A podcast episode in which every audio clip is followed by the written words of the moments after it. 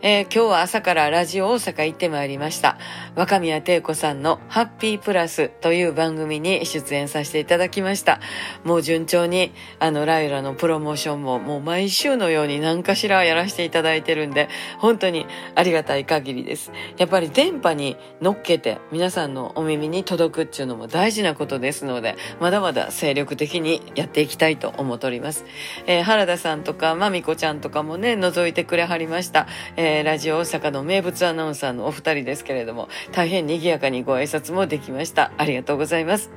えー、そしてダッシュで帰ってきてから今度はサンちゃんを連れて実家にあの預けに行ってきたんですよ。明日ねあの天理で古墳フェスティバルがありますのでちょっとねサンちゃん一人にする時間が長いもんですから、えー、このままちょっと連れて頑張って連れて帰ってね電車乗して。なんか一回乗してしもてちゃんと蓋してねちゃんと落ち着かすともうじっとするもんですね、えー、自分のここは自分の安心する場所やっていうのを思うのが大事なので、えあれも慣れやなと思いながら、えー、でもさんちゃん頑張って実家の方にね、帰って、今頃お母ちゃんと寝てるかなって感じですけども、えー、妹に心置きなく預けて明日はうとってこようと思います。お昼はお母ちゃんのうどんで、えー、そして一緒に昼寝してね。で、慌ててまた大阪戻ってまいりまして、今日は夕方リハーサルがありましたので、えー、明日の最終確認もして、え準備万端で明日天理でお会いしたいと思います。また明日。また明日